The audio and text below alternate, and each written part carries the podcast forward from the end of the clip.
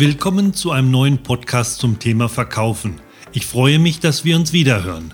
Mein Name ist Harald Kirchner und damit kann es auch schon losgehen.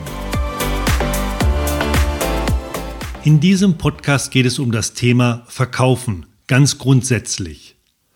In meinen Verkaufstrainings sind häufig Teilnehmer, die frustriert, aber auch ein bisschen neidisch erzählen, unsere Produkte oder Dienstleistungen sind so schwierig zu verkaufen. Ich würde viel lieber bei Apple arbeiten und iPhones verkaufen. Das wäre viel einfacher, weil mir die Kunden die Geräte ja geradezu aus den Händen reißen würden.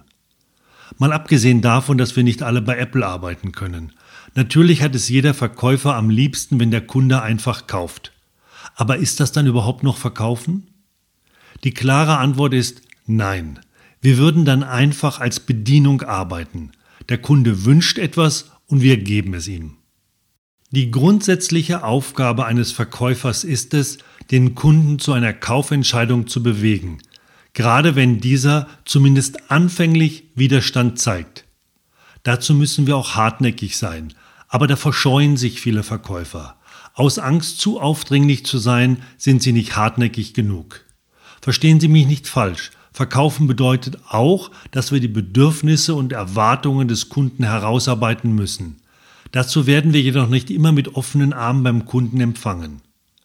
Mein Verkaufstipp für diesen Podcast lautet daher, Verkaufen ist immer gegen Widerstand. Das liegt nicht an uns, sondern in der Natur der Sache.